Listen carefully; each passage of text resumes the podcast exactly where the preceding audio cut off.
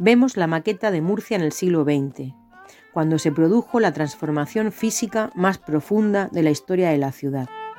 La revolución del automóvil y el aumento de la población generaron nuevas necesidades que provocaron el derribo de edificios, el ensanchado del antiguo viario de época andalusí y la apertura de nuevas calles, en ocasiones de manera traumática y con pérdidas patrimoniales irreparables. El gran ejemplo es el de la Gran Vía, avenida que se abrió al tráfico en los años 50. Con la llegada de la democracia y el cambio en la legislación urbanística, los poderes públicos intentaron poner orden y corregir errores pasados.